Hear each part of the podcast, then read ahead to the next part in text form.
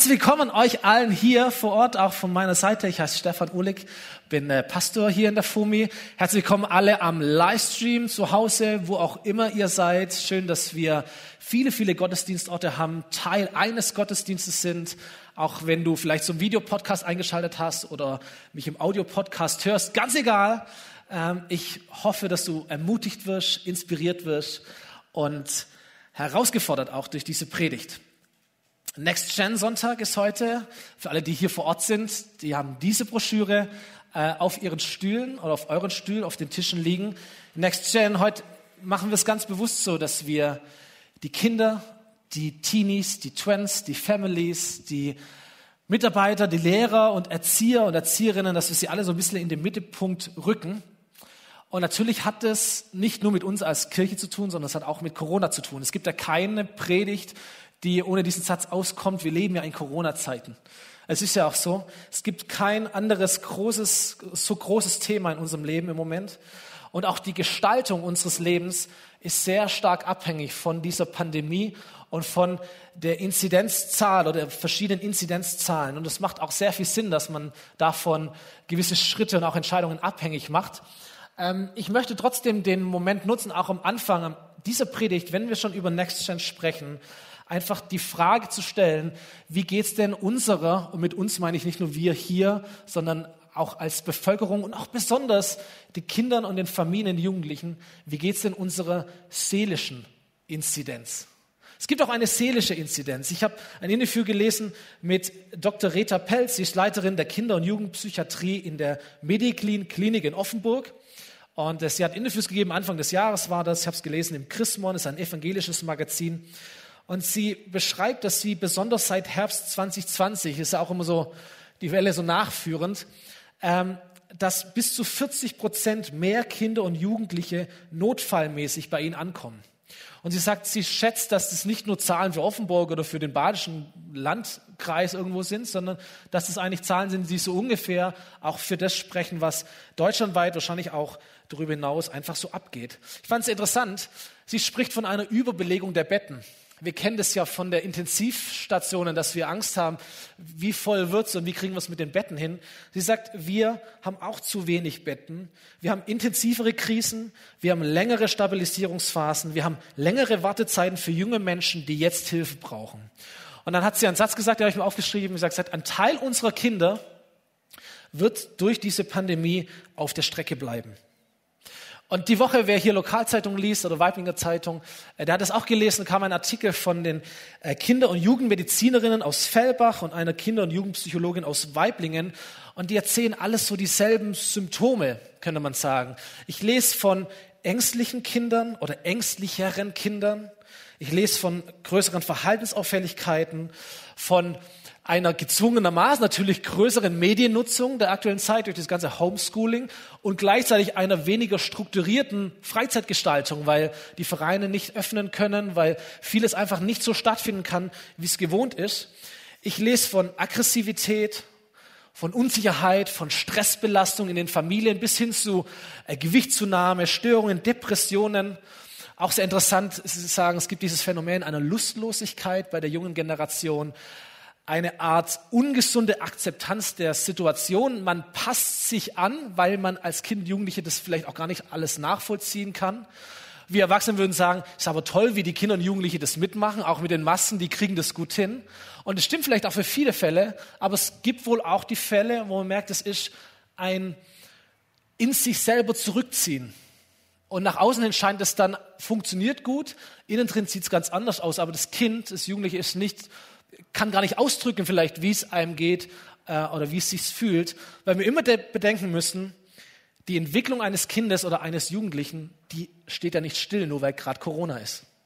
Diese Entwicklung, die ja einmalig ist, die geht ja weiter, ob Pandemie gerade da ist oder ob die Pandemie nicht da ist. Heinrich Bedford Strom, das ist der Ratsvorsitzende der evangelischen Kirche in Deutschland, hat vor kurzem diesen Satz gesagt, den ersten Kuss kannst du nicht auf irgendeine iPad-Scheibe geben. Und was er meint damit ist, und das finde ich sehr richtig, ist, dass für die junge Generation der Zeitraum der Pandemie natürlicherweise ja viel länger ist und viel prägender und damit auch viel gefährlicher ist, als es vielleicht für die meisten von uns hier, die schon älter sind, ist. So, ich bin 33 Jahre alt, mein 32. Lebensjahr war schwierig, mein 33. auch, vielleicht auch mein 34. Aber ich hatte davor ja 31 gute. Also alles okay. Aber wenn ich jetzt fünf Jahre alt bin oder zehn oder 15 oder 20, dann ist diese Zeit der Pandemie viel, viel länger gemessen an meiner Gesamtlebenszeit bis jetzt, wie es für uns Erwachsene ist. Das ist ja logisch. Und ich denke, wir können uns alle zurückerinnern an unsere Kindheit und Jugendzeit und wir merken, da gibt es manche prägende Momente, die sind einfach einmalig. Die kann man auch nicht wiederholen. Denke zurück an den Sommer 2003 zum Beispiel. Für mich, da war ich 15. Das war der Sommer meines Lebensgefühls. Der war einfach mega, mega gut. Und ich war jeden Tag im Freibad. Ich hatte meine Freunde. Das war ein ganz wichtiges Jahr, dieses 15. Jahr für mich. Das war aber nur einmal so. Vielleicht denkst du auch an irgendwelche tollen Sommerurlaube oder Urlaube, die du gemacht hast. Vielleicht ins Ausland, wo du meinst, das haben wir als Familie gemacht. Einmal vielleicht in meiner Jugendzeit. Das war ganz wichtig. Das war genau in dem Alter.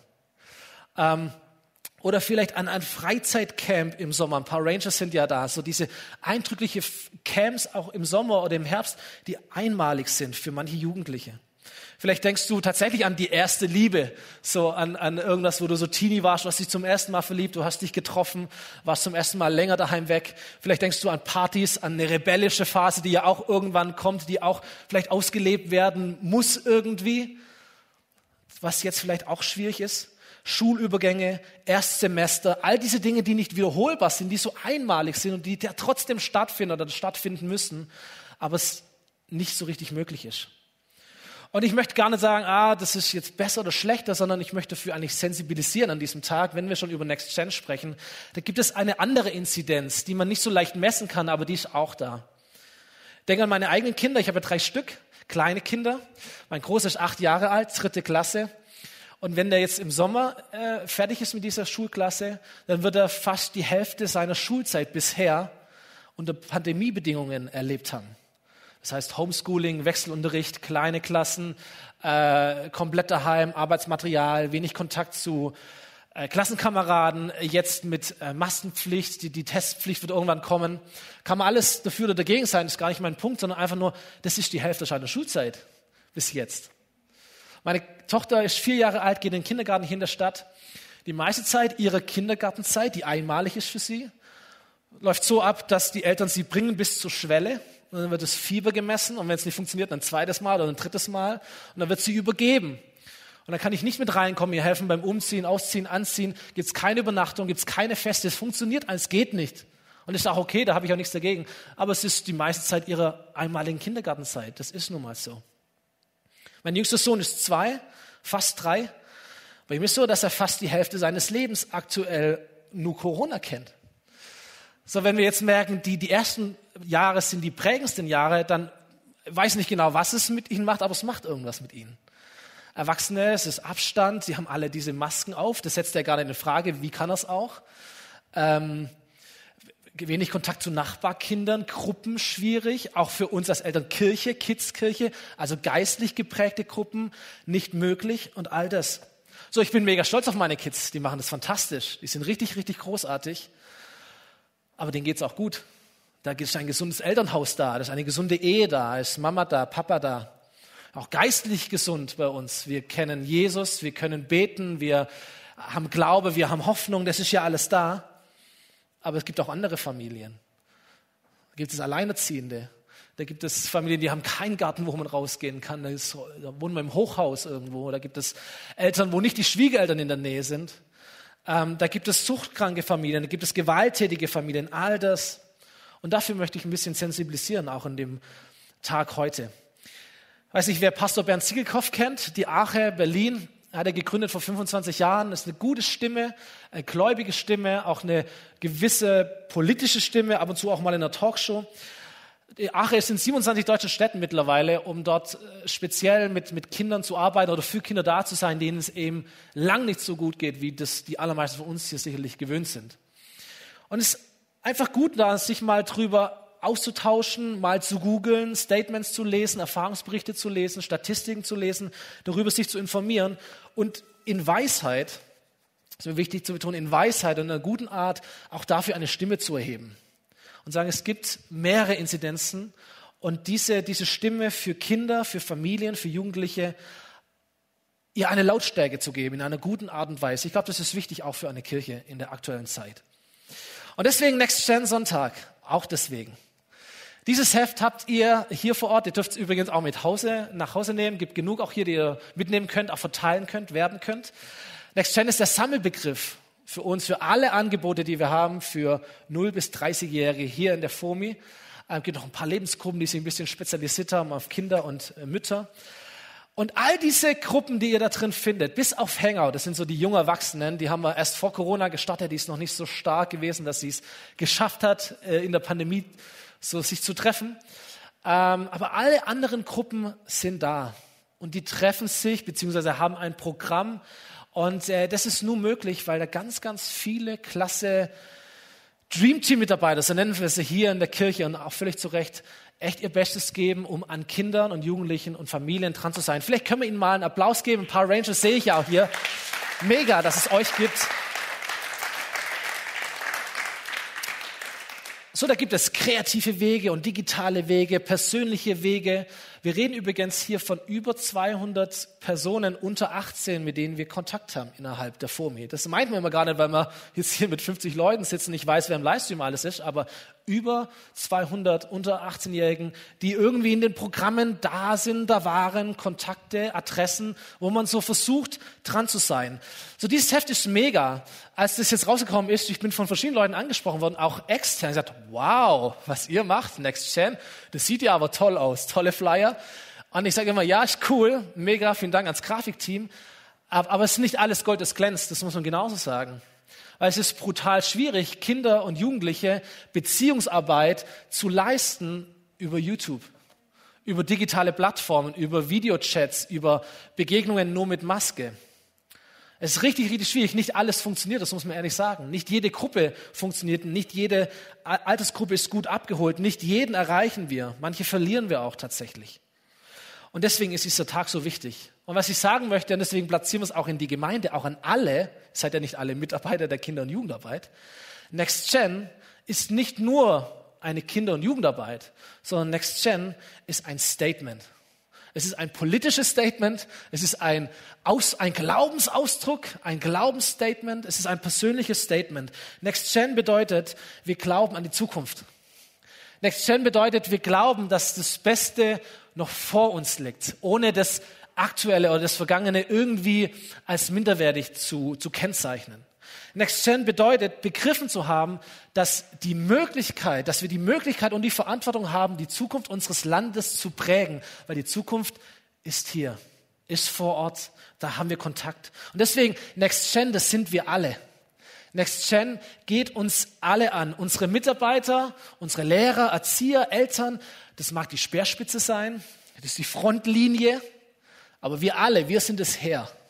Okay, ich möchte es nicht zu martialisch machen, aber wir sind es Herr. Wir sind dran, wir sind alle in der gleichen Herausforderung. Das sind unsere Kinder, unsere Familien, ist unsere Kirche, ist unsere Zukunft, die wir bauen dürfen, prägen dürfen, gestalten dürfen, für die wir da sind. Und ich glaube, umso mehr gilt es für Menschen, die sich die Frage stellen, aus Interesse oder aus einer inneren Überzeugung, die Frage stellen, was ist für Gott das Wichtigste? Das soll auch für mich das Wichtigste sein. In der Bibel lesen wir ganz oft von dem Reich Gottes, dem Himmelreich, Gottes neue Welt. Und einmal kommen die Nachfolger von Jesus zu ihm und sagen, Jesus, hey, uns beschäftigt da eine Frage. Jo, was ist los? Und sie sagen, Jesus, wer ist der Größte? Wer ist der Wichtigste im Himmelreich? In deiner neuen Welt, in dem, was du baust, wer ist der Größte? Wer ist ganz vorne mit dabei? Und Jesus hält an, vielleicht waren sie in irgendeinem Dorf gerade eben.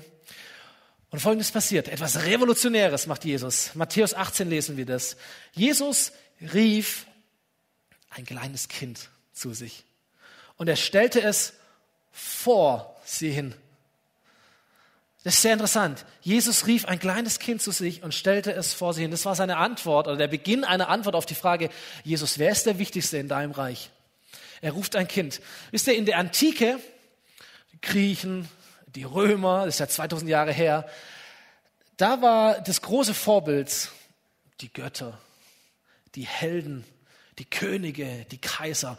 Gott ähnlich, Halbgötter. Guckt mal die Cäsaren an, wie sie sich gekennzeichnet haben, welche Namen sie sich gegeben haben, welche Bilder sie sich gegeben haben. Von Gott geschaffen, Gottes Ebenbild. Nicht du, schon gar nicht Kinder oder sowas, sondern die starken, Helden, sichtbaren, großen Männer. Und die Kinder waren in dieser Weltanschauung, in diesem System eigentlich auf der untersten Stufe. Entschuldigung, da wo die Frauen auch waren übrigens. Da wo die Sklaven waren. Warum? Weil sie einfach nicht nützlich waren. Wenn du natürlich eine Denke hast, groß, stark, nützlich, wertvoll, dann kommst du bei Kindern natürlich nicht arg weit vorwärts. Klein, können nicht laufen, können nicht reden, können nicht denken, können nicht, was weiß ich was. Also nützt mir nichts tatsächlich. Keine Kraft. Muss man entwickeln, kostet und so weiter und so fort. Nützlich. So manchmal waren Kinder schon Arbeiter, nützlich, dann wiederum gut. Manchmal waren sie aber einfach auch nur im Weg. Und manchmal konnte man sie auch sehr, sehr leicht und einfach aus dem Weg räumen, wenn sie eben keinen Nutzen gebracht haben. Zum Beispiel, weil sie das falsche Geschlecht hatten. Oder weil sie behindert auf die Welt gekommen sind. Oder zum falschen Zeitpunkt. Oder unehelich. Oder vielleicht einfach schon zu viele Kinder da waren in der Familie, dass man nicht nochmal eins hat aufziehen können. Und ihr lieben Leute, das ist die, die Weltanschauung, in die Gott hineinkommt. Nicht als König, nicht als Erwachsener, sondern als ein Baby unehelich in einer Flüchtlingsfamilie geboren. Und wenn man diese Geschichte nicht kennen würde, müsste man sie erfinden, um zu merken, Gott dreht es wirklich komplett auf den Kopf und sagt, hey, in eure Welt, wo es um die Großen geht, da komme ich hinein als ein Baby.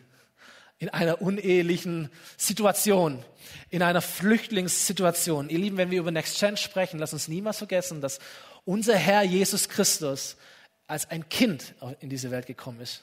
Nicht als ein Erwachsener, nicht als ein Opa oder eine Oma, sondern als ein Kind, als ein kleines, unschuldiges, hilfloses, abhängiges, unnützes, in Anführungsstrichen, Kind, der König der Welt.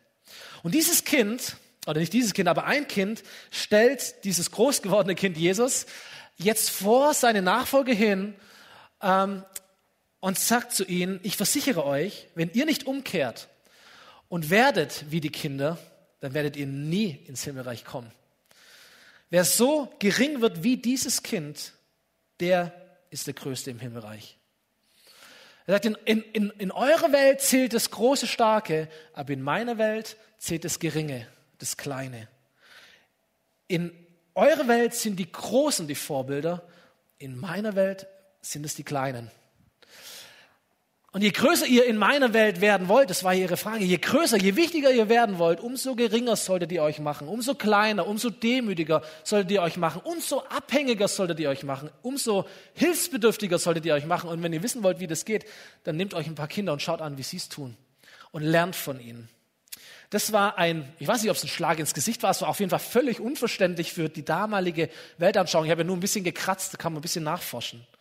Wobei ich sagen müsste, wenn man sagt, die damalige Weltanschauung, es ist noch nicht so lang her, dass wir eine andere Weltanschauung haben. Ich habe nachgeguckt, Unabhängigkeitserklärung der USA, es war so eins der ersten Dokumente, wo es heißt, dass wirklich alle Menschen gleich geschaffen worden sind, 1776 geschrieben. Allgemeine Erklärung der Menschenrechte, wo es heißt, dass alle Menschen frei und gleich an Würde und Rechten geboren worden sind, 1948.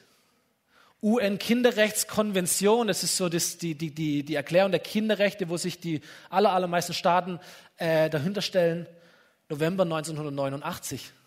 Das ist 30 Jahre her, da bin ich älter. Das ist noch nicht so lang, dass wir eine, eine wirklich andere Weltanschauung haben. Und wenn man ein bisschen in die Welt hineinschaut, merkt man, da ist auch vieles eigentlich Theorie. Ich habe mal nachgeguckt, es gibt heutzutage 150 Millionen Kinderarbeiter. Jedes zehnte Kind auf dieser Welt muss arbeiten oder arbeitet. In Deutschland werden jährlich 100.000 Kinder nicht das Licht der Welt erblicken können, weil sie abgetrieben werden, getötet werden im Mutterleib. Das sind unsere Corona-Zahlen zum Glück noch nicht, aber es ist eine Zahl pro Jahr. Pro Jahr 100.000 Kinder. Weil sie nicht immer, aber vielleicht zu oft nicht in Lebensplanung hineinpassen. Und dann leben wir vielleicht in einer Gesellschaft, wie sagt, die Vereinbarkeit von Job und Familie, Job und Erziehung, das ist die, die größte Maxime, das wollen wir möglich machen. Kann man auch darüber diskutieren.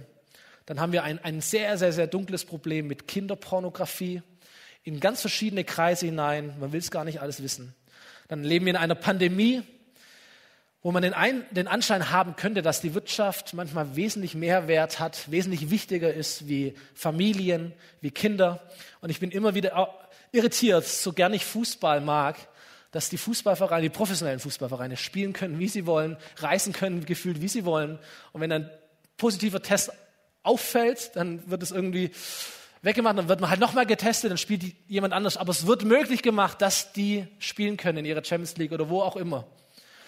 Und dann höre ich von, von Lehrern oder Erzieherinnen, die, die selber schauen müssen, dass die Schutzmaterial, Hygienematerial haben, weil es irgendwie nicht organisiert wird. Und dann denke ich mir, hey, irgendwas stimmt doch da nicht.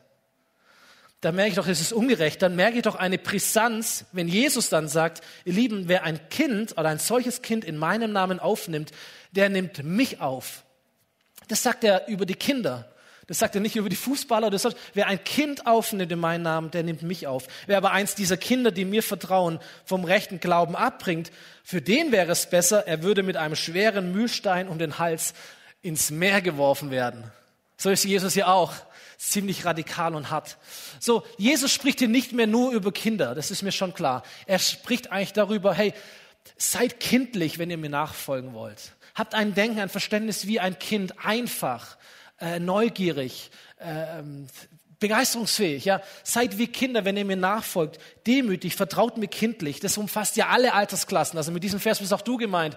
Auch wenn du 70, 80, 90 oder 100 bist, kannst auch ein Kind Gottes sein. Aber er spricht halt auch über Kinder, glaube ich. Und dann macht er sich eins mit ihnen und sagt, hey, wenn ihr sie seht, dann seht ihr mich. Und wenn ihr sie aufnimmt, dann nehmt ihr mich auf. Und dann droht er mit der Hölle gefühlt. Und er sagt, hey, und wenn ihr es wagt, eins von diesen Kindern oder von, von Menschen, die, die frisch und jung an mich glauben und meine Kinder sind, vom, vom, vom Glauben abbringt, Kinder, junge Menschen, die ja leichtgläubig sind, also sich leicht damit tun, zum Glauben zu kommen, an Jesus zu glauben, Jesus zu vertrauen. Wenn ihr dafür sorgt, dass das nicht mehr der Fall ist, Könnt ihr ja lesen, was er sagt. Da wäre vieles andere besser. Übrigens, das ist der Unterschied auch zu einer erwachsenen Person, zu einer Seniorin oder einem Senior, zu Menschen, die schon länger glauben, die schon länger Jesus nachfolgen. So auch wie ich. Ich bin ganz sicher nicht mehr Next Gen. Da bin ich schon zu alt dafür. Nur falls du diesen Gedanken vielleicht hast. Ähm, ich glaube, wir Älteren, wir haben ja ein, also hoffentlich haben wir ein bestimmtes Maß an Lebensreife, an Ideen, an, an, an Erfahrungen. Wir wissen, wie wir leben können, wie wir Leben gestalten können, wie wir auch Glauben leben können. Aber ein Kind, ein Teenie, ein junger Erwachsener, auch ein, ein junges Kind im Glauben hat es halt nicht. Deswegen braucht es unsere Hilfe, unsere Fürsorge, unsere Stimme und auch unsere klare Führung. Deswegen liebe ich ältere Menschen und mag ich ältere Menschen. Und wir bauen eine Kirche für alle Generationen. Und wir sind auch dankbar und wir sind auch dran an allen. Und wir beten und wir besuchen und wir machen all die Dinge, die wir tun können. Und trotzdem habe ich immer weniger Verständnis, um es mal so irgendwie auszudrücken, wenn, wenn, wenn ich höre, na, hier geht's nur um die neuen Leute und nur um die jungen Leute. Und ich denke mir mal, ja, um wen geht's denn sonst bitte, wenn nach dir auch noch was da sein soll? Natürlich geht es um die, die nach uns kommen. Natürlich ist da unser Fokus drauf gerichtet, ohne dass wir sagen, alles andere ist unwichtig. Aber klar steckt da unser Fokus, weil wir zukünftig auch noch da sein wollen und gestalten wollen, weil es irgendwann mit uns vorbei sein wird und dann muss es nachkommen. Und deswegen habe ich das gesagt, Next Gen ist ein Statement. Es ist der Ausdruck eines Glaubens, das Beste kommt noch, auch nach uns, es geht weiter. Das Vergangene ist nicht schlecht, es ist nicht unwichtig, es ist nicht falsch, aber der gemeinsame Blick ist nach vorne. Besonders auch in einer Zeit wie jetzt. Next Gen heißt zu begreifen, die Möglichkeit und die Verantwortung, eine Zukunft zu prägen, ist da in unseren Händen, in unseren Programmen, in unserem Heft, in unseren Familien. Wenn wir wissen wollen, wie das geht, wie wir diese Generation prägen können, gehen wir nochmal zurück zu Jesus, diesem revolutionären, unbequemen Jesus. Andere Stelle, anderer Tag. Eines Tages brachten Eltern ihre Kinder zu Jesus, damit er sie berühren und segnen sollte.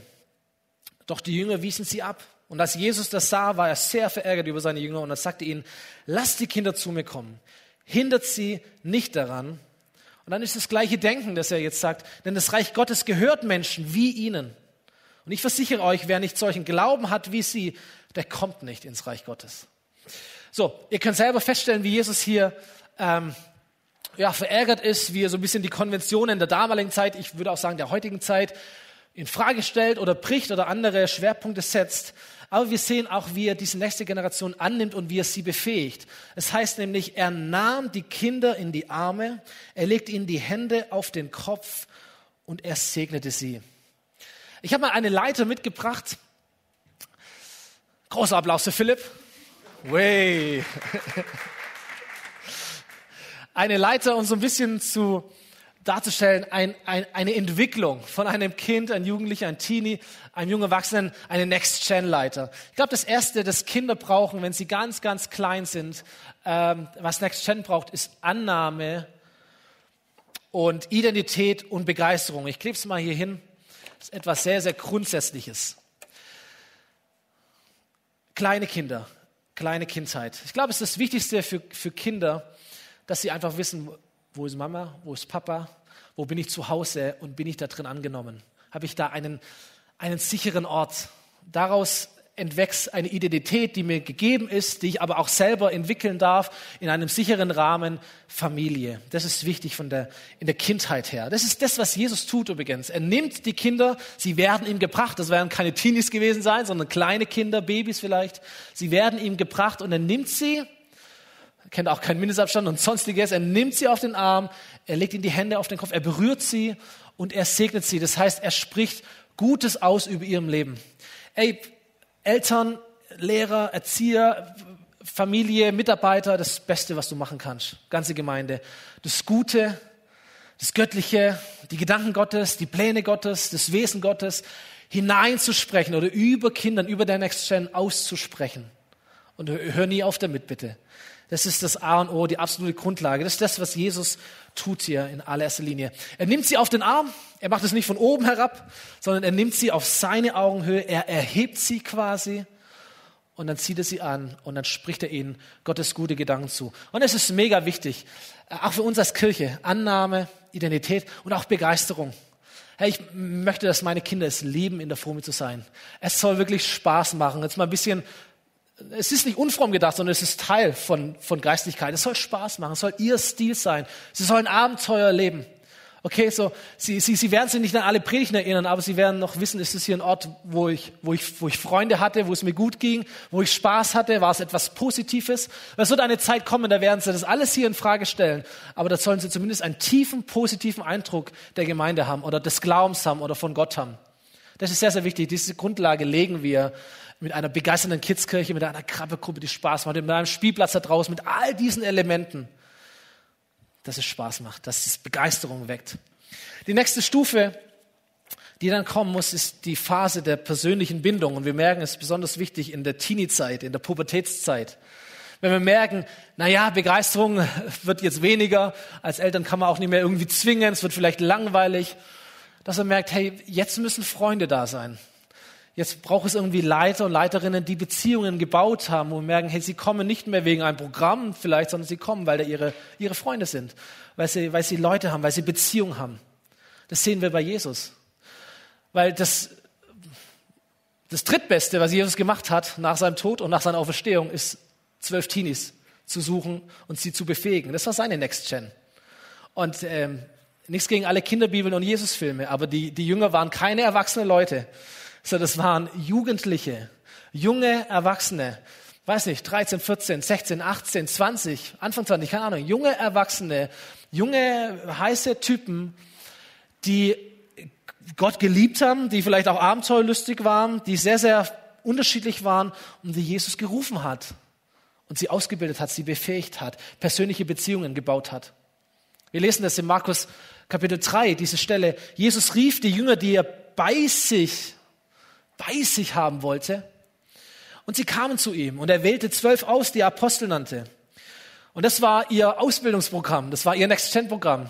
Sie sollten erstens ständig bei ihm bleiben und zweitens, sie sollten von ihm lernen. Das Ziel war, er wollte sie mit einem Auftrag aussenden, die rettende Botschaft zu verkünden und mit seiner Vollmacht Menschen aus der Gewalt dämonischer Mächte zu befreien. Ich meine, diese Stelle ist eine Predigt für sich. Das werde ich irgendwann mal machen. Aber da steckt der Schlüssel drin und das ist Beziehung.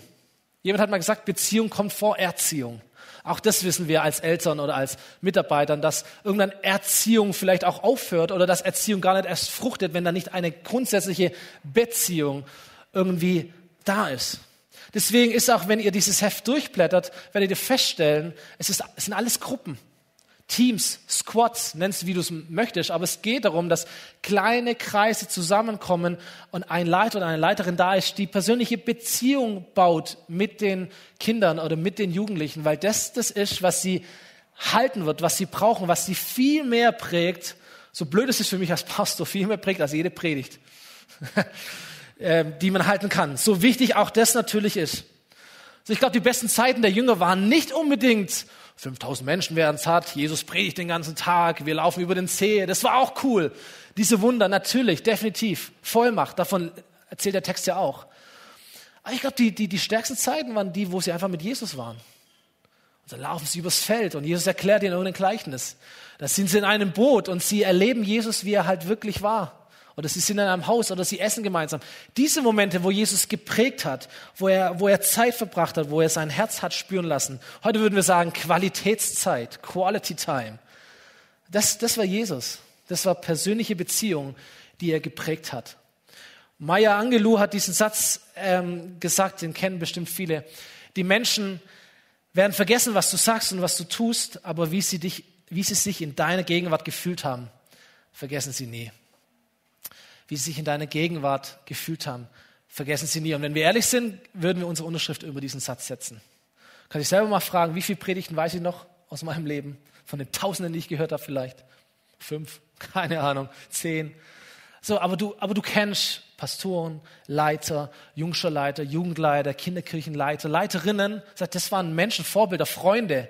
Deswegen bin ich eigentlich noch hier. Und irgendwann, wenn diese Phase rum ist und ich wieder normal bin und klar denken kann, dann ist cool, gib mir Input. Kommen wir gleich dazu. Aber ich, ich brauche diese Beziehungen. Deswegen ist, was du tun kannst, gute Beziehungen zu deinen Kindern, besser als jedes Erziehungsratgeberbuch. Investier die Zeit lieber und bau Duplo oder so. Und mach solche Dinge. Und, und bau Beziehungen. Auch als Mitarbeiter. Das ist so wichtig, immer wieder sich zu fragen, zu reflektieren. Bauen wir nur Programme, was auch gut ist, oder bauen wir Beziehungen in erster Phase? Und dann kommt der dritte und entscheidende Schritt auf diese Grundlage. Und das ist der Aspekt von Nachfolge und von Jüngerschaft.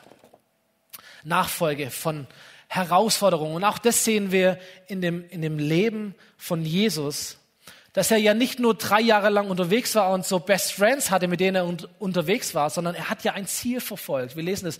So, sie sollen bei ihm sein, aber sie sollen auch von ihm lernen. Und das Ziel war, sie auszurüsten, damit sie in seiner Vollmacht das Gleiche tun wie er die Kranken heilen, die Toten auferwecken, das Evangelium verkünden, die Gemeinden bauen, was auch immer. Reich Gottes in allen Aspekten einer Gesellschaft hineinzubringen. Und das ist vielleicht so ein bisschen, oder fühlt sich so ein bisschen konträr an zu dem, was ich davor gesagt habe. Nein, Jesus hat sie geführt auf dieses Ziel hin. Er hat ihnen auch Regeln gegeben. Er hat sie nicht einfach nur machen lassen, was sie wollen, sondern er hat ihnen ein klares Ziel auch gegeben. Er hat sie herausgefordert. Er hat ihnen etwas zugetraut. Manchmal hat er sie sogar überfordert. Wir lesen mehrere Stellen, wo die, wo die Leute gar nicht mehr wussten, ja, was will Jesus von mir? Funktioniert das? Traue ich mir dazu? Und meistens hat es dann doch geklappt. Da hat Jesus sie einfach reingeschmissen und gesagt, jetzt mach mal, ihr seid jetzt dran, ich bin jetzt weg, wenn wir das mal so lesen. So war Jesus mit ihnen unterwegs. Er hat sie gechallenged und nicht jeder übrigens ist mitgekommen. Auch das kennt Jesus, was wir auch kennen. Mir ist es in der Vorbereitung erst wieder klar geworden, diese Geschichte, Jesus segnet die kleinen Kinder. Weißt du, was direkt danach kommt? Kommt ein junger Mann, 25 Jahre alt, kommt zu Jesus und sagt, Jesus, was muss ich tun, um das ewige Leben zu kriegen? Und dann heißt es, Jesus schaut ihn an, er nimmt sich Zeit, er hat ihn lieb, heißt es dann. Und dann sagt ihm auf den Kopf zu, verkauf alles, was du hast, gib's den Armen und folg mir nach. Punkt. also, es ist die Challenge. Und was macht dieser junge Kerl? Das heißt, er war tief betroffen und er ist gegangen. Und wir lesen nicht davon, dass Jesus hinterhergegangen ist übrigens. So, auch das ist Jesus. Er sagt, hey Leute, das ist mein Programm. Take it or leave it. Das, das ist es, das werde ich tun. Dazu bist du da. Ich, hier seid ihr alle. Ich will zwölf aus. Warum gerade die zwölf? Keine Ahnung. So, das ist Jesus. Er, er leitet, er führt, er sorgt für Klarheit. Er fordert sie heraus, diese jungen, jungen Leute. Und das ist das, was wir versuchen auch zu tun. Deswegen bauen wir Kirche mit jungen Leuten, auch für junge Leute. Nicht nur, aber auch mit, deswegen sind die hinten an der Technik und manchmal blitzt es mir irgendwie zu arg, aber es sind junge Leute, ist okay. Und deswegen, deswegen feedbacken wir. Deswegen werden heute Abend junge Leute auf der Bühne sein, die werden spielen, die werden die Musik machen, die werden moderieren. So, und sie kriegen die Plattform, sie, sie, sie kriegen die Annahme, sie kriegen die Beziehung, da gibt's Leiter, die für sie sorgen. Und wenn sie wollen, kriegen sie auch ein Feedback. Und ganz, ganz, ganz viel Lob aber auch sagen, hey, mach's mal so, mach's mal so, das könnte das Ziel sein, ich nehme dich mal mit. Das ist genauso wichtig und muss auch passieren in den Programmen, in den Familien, da wo wir unterwegs sind. Das ist unsere Aufgabe. Letztes Bild, bevor wir zum Schluss kommen. Wenn wir an Next Gen denken, für uns als Gemeinde, dann gibt's dieses Bild, das uns leitet, das Bild eines Motors. Weil Next Gen hat mit Power zu tun, gell? mit Kraft, da geht was. Das ist ein Bild eines Motors, da gibt's diese, diese, die, den Zylinder mit den Kolben, diese roten Dinger. Und da, da ist die Kraft. Die sind unterschiedlich, äh, sorgen die dafür, dass das ist das Kraftwerk. Da, ist die, da, da, da, da entsteht die Kraft. Wie in unseren Next-Gen-Bereichen. Da gibt es einen Ranger-Kolben und einen Home-Run-Kolben und einen Kids-Kirchen-Kolben. Und da, da ist die Power drin. Die sind nicht alle gleich, die sind unterschiedlich, die sind einzigartig, aber jeder sorgt für Kraft. Next-Gen, die starke Kraft für die Kirche von heute und für morgen. Nicht nur für Kirche, sondern auch für Gesellschaft. Aber dafür muss die Kraft, die da jetzt entsteht, kanalisiert werden und auch zum Motor kommen, letztendlich die PS auf die Straße bringen von diesem Auto, von Kirche, von Gesellschaft, dass es vorwärts geht, dass nicht einfach nur Kraft entsteht und verpufft oder irgendwas passiert, sondern dass es geleitet wird, damit es auch das Auto vorwärts bringt. Und das ist die, die Kurbelwelle oder in unserem Bild gesprochen, das ist Next Gen für uns. Es ist die Verbindung zwischen diesen verschiedenen Kolben, den, den verschiedenen Kraftbereichen, den verschiedenen Gruppen, der Kolben, der es hinführt in Gemeinde hinein, in Reich Gottes hinein, dass es auch ein Ziel hat und nicht einfach nur für sich entsteht, sondern dass es Potenzial ist, entfaltet wird und dass es wirklich auch nachhaltig Reich Gottes baut. In Kirche, in Familien, aber auch in Wirtschaft, in Politik, in Bildung, in Kultur, in Medien, überall da, wo es gebraucht wird. Diese Personen sind jetzt ja schon hier bei uns, sind unsere Kinder. Wir prägen sie, aber irgendwann werden sie an Schaltstellen sitzen und dann werden sie das umsetzen, was sie gelernt haben und von was sie überzeugt sind. Und dieser Tag, dieser Next Gen Tag und die ganze Next Gen Referat ist dafür da, dass wir diese Kinder, diese Jugend, diese nächste Generation supporten und dass wir mithelfen, dass das Potenzial, das ja da ist, die Kraft, die da ist, dass es nicht nur entsteht und gut wächst, sondern dass es auch fließt hinein in Gemeinde, sodass wirklich die PS auf die Straße kommen und Gemeinde und Kirche und Gesellschaft wirklich vorwärts kommt. Im Reich Gottes denken, so wie Jesus es möchte. Und dazu ermutige ich uns an diesem Tag heute. Ich ermutige dich, damit bin ich am Ende, ermutige dich an deine Kinder zu glauben, an Kinder überhaupt zu glauben. Vielleicht bist du hier, vielleicht hörst du die Predigt, du bist eher genervt von deinen Kindern. Äh, alles ist dir zu viel. Das macht ja auch was mit uns Eltern, mit uns Mitarbeitern. Das schlaucht ja uns genauso. Ich bin froh über jeden freien Abend oder wenn die Kinder im Bett sind oder so etwas. Und trotzdem zu sagen, hey Gott, ich bete um eine neue Frische auch für mich, um einen neuen Glaube an meine Kinder, um eine neue Sichtweise für meine Kinder, äh, um eine neue Geduld für meine Kinder, um eine neue Begeisterung für meine Kinder. Ermutige dich, dein, dein Umfeld mal abzuscannen. Wo ist Next Gen bei mir? Vielleicht, weil du ein bisschen älter schon bist. Vielleicht hast du Nachbarn, die direkt jobmäßig mit Kindern und Jugendlichen zu tun haben. Vielleicht hast du Nachbarn, die älter sind, äh, Eltern sind.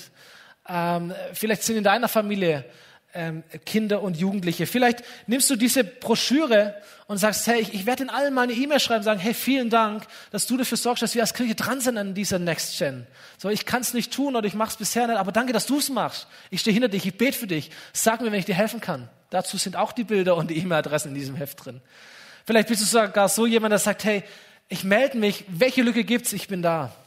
Und ich sagte, die Lücken gibt's, die wird es auch immer geben. Ich spring mit rein. Ich, ich habe Geld, ich habe Zeit, ich habe ich hab Gebetszeit. Ich möchte dich supporten. Sag mir, was ich tun kann. Und das Dritte, und das werden wir gleich hier stellvertretend tun, vor Ort und auch zu Hause, ist, dass wir beten. Das ist eine Waffe, die wir sofort zücken können. Gebet. Für Familien, für pädagogische Kräfte, für Eltern, für Kinder, für Jugendliche. Beten. Beten kann jeder. Beten kannst auch du. Kostet kein Geld, kostet nur ein bisschen Zeit, kostet dein Herz. Aber es ist so wichtig, dass wir beten, auch an diesem Tag beten. Ben darf nach vorne kommen ähm, für den letzten Song dann nachher. Ich habe als wir diese Broschüre geschrieben haben, gesagt, Herr Jesus, gib mir, gib mir einen coolen Vers. Gib mir einen Vers, der so dieses Herz irgendwie ausdrückt. Da muss es doch was geben in der Bibel. Und ich bin auf Psalm 78, Vers 4 gestoßen. Ein richtig, richtig cooler Bibelvers. Da heißt es, jede Generation soll von den mächtigen Taten und allen Wundern hören, die Gott vollbracht hat. Weißt du, dass Gott ein Gott jeder Generation ist? Er ist nicht ein Gott der jungen Generation. Er ist aber auch nicht ein Gott der alten Generation allein, sondern er ist ein Gott aller Generationen. Übrigens auch jeder Generation neu. Früher hat man gesagt, Gott hat keine Enkelkinder. Dann haben wir gesagt, jeder muss sich neu äh, für Gott entscheiden. Gott hat nur Kinder. Und es stimmt ja auch. Aber Gott ist ein Gott, der auch in jede Generation neu hineinwirkt. Übrigens extrem kreativ, wo wir denken, oh je, wie erreichen wir jetzt die Leute, die sind so weit weg, mit was sie sich beschäftigen. Medien, ich komme nicht mehr mit. Gott kann. Gott, Gott hat Mittel und Wege und hey, er erweckt sich Leute, die, die das Verständnis haben, auch solche Kinder und solche Jugendliche zu erreichen. Absolut. Bet einfach dafür und sei entspannt da drin. Du musst es nicht tun, aber Gott wird es tun. Jede Generation. Er ist ein Gott von Abraham, von Isaac und von Jakob lesen wir. Er hat für jeden genau den richtigen Zugang. Und er ist auch ein Gott für diese Generation und auch für die nächste Generation. Aber er möchte es sein.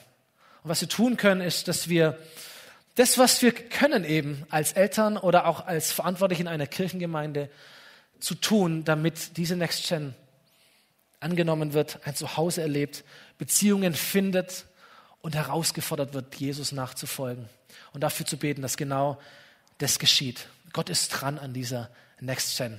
Das hat sogar die Bildzeitung schon entdeckt. Weiß nicht, ob ihr das gelesen habt. Wer von euch Bildzeitung liest, macht mir bei Christen eigentlich nicht. Ähm, oder sagt es zumindest nicht. Hey, Dienstag, Deutsche unter 30 sind die gläubigste Altersgruppe in Deutschland. Gab eine Umfrage, muss man auch mal sagen, keine Ahnung, wie das läuft, aber egal. Aber ich fand's cool. Hey, unter 30, die gläubigste Altersgruppe in Deutschland. Da heißt es, 84 Prozent der unter 30-Jährigen haben schon einmal gebetet. In Deutschland. Das ist die Next Gen unseres Landes. Zwei Drittel haben schon Gebetserhörungen erlebt, haben die herausgefunden. Ein Drittel, 33 Prozent unserer unter 30-Jährigen haben übernatürliche Erfahrungen gemacht. Mit was auch immer. Aber zumindest haben sie übernatürliche Erfahrungen gemacht. 25 Prozent der atheistisch geprägten unter 30-Jährigen zweifeln manchmal an ihrem Atheismus. Glaube und Kirche sind noch mal zwei verschiedene Paar Schuhe. Das ist mir auch klar. Das ist auch eine ganz, ganz große Challenge, dass man Gemeinde baut mit jungen Leuten. Aber da ist was da. Und ich möchte mit Ermutigung enden. Ich möchte für Hoffnung enden. Wo ist eigentlich die Band, die ich hochgeholt habe? Ähm, ich kann auch noch predigen, alles gut. Ah, ich möchte mit Hoffnung enden, ich möchte mit Ermutigung enden. Möchte, hallo, herzlich willkommen.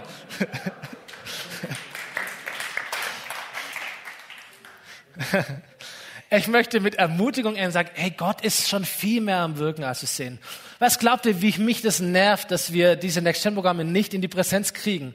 Was haben wir getüftelt und getan und Verordnungen gelesen und dann wird's doch wieder über den Haufen geworfen?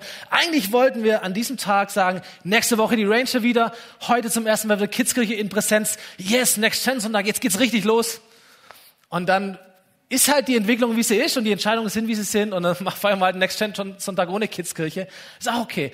Ich habe mir gedacht, Herr Stefan, du hast eine Wahl und ich habe gesagt, ich entscheide mich dafür, zu glauben, dass der perfekte Zeitpunkt noch kommen wird, der beste Zeitpunkt noch kommen wird und ich habe mich entschieden zu glauben, dass Gott in der Zwischenzeit einfach wirkt und an den Kids und an den Jugendlichen dran ist und dass es wichtig ist, dass alles, was in meiner Macht äh, steht, zu, zu tun, damit wir ready sind, wenn es dann irgendwann losgeht. So, manches klappt, manches klappt nicht. Egal, wir tun, was wir können, weil wir diese Generation lieben und weil wir an die Zukunft glauben und sagen, so ist es, wie es ist und so nehmen wir es und irgendwann wird es kommen. Und dann möchte ich bereit sein. Dann möchte ich nicht erst irgendwie graben und sagen, was machen wir denn jetzt eigentlich, sondern dann geht's aber auch los. In aller Weisheit und Zuversicht und Glaube. Amen. Und so wollen wir es gemeinsam tun.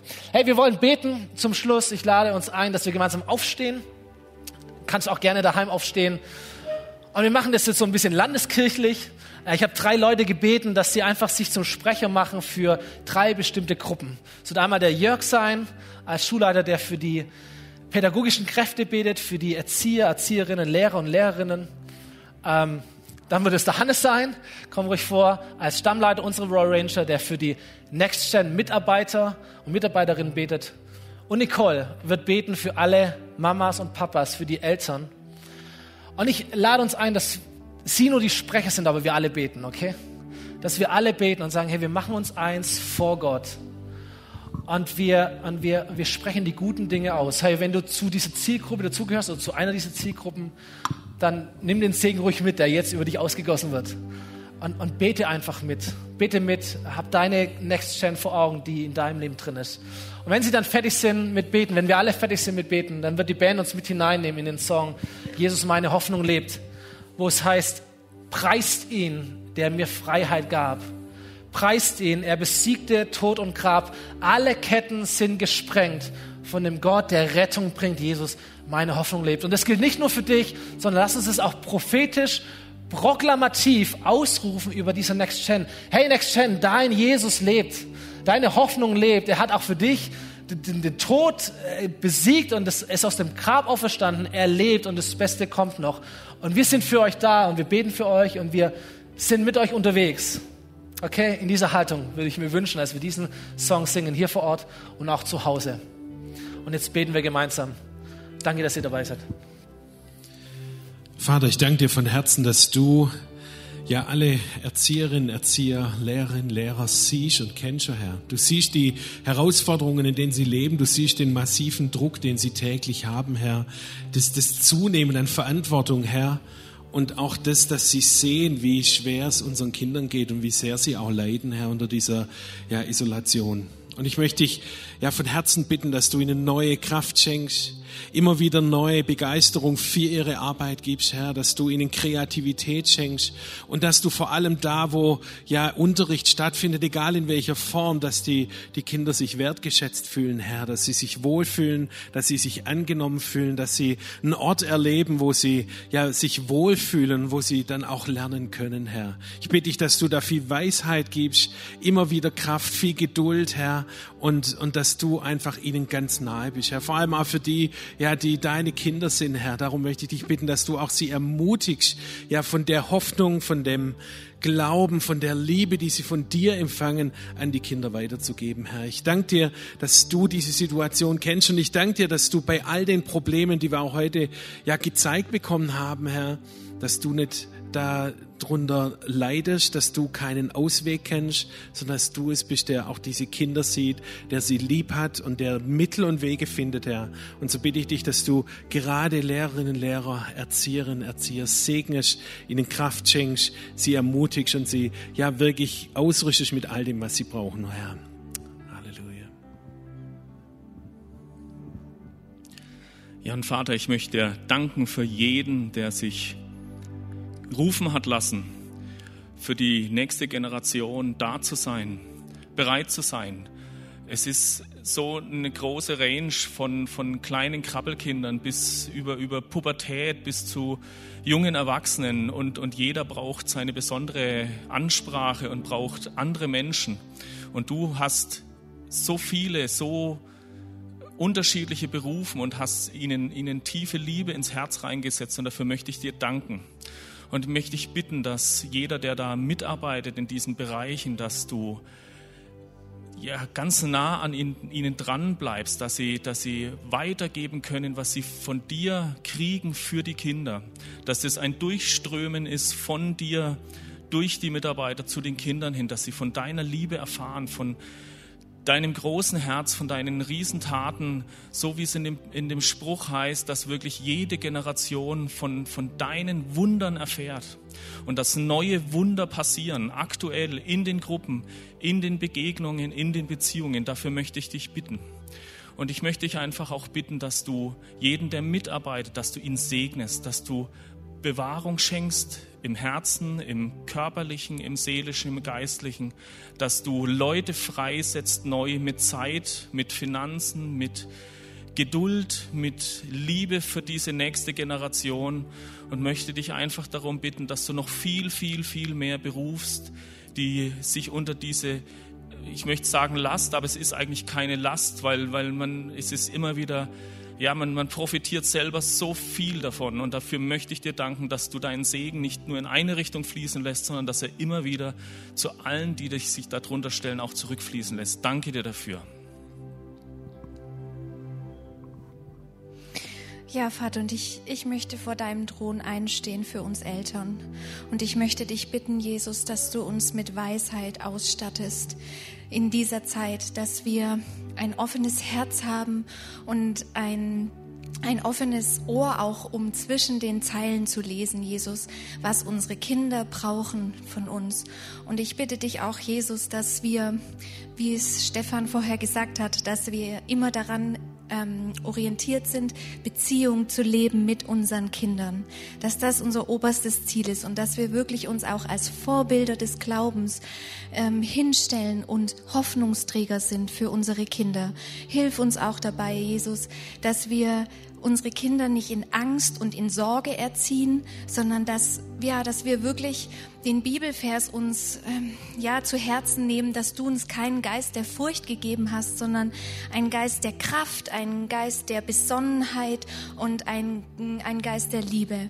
Und ich bitte dich, Jesus, dass du siehst auch die Situation momentan zu Hause, wie schwierig das Homeschooling ist, wie schwierig es ist, wenn man mehrere Kinder hat, das alles unter einen Hut zu bringen. Aber du versprichst uns, dass du in unserer Schwachheit stark bist. Und dafür danke ich dir, Jesus, dass wir uns auf deine Stärke berufen dürfen.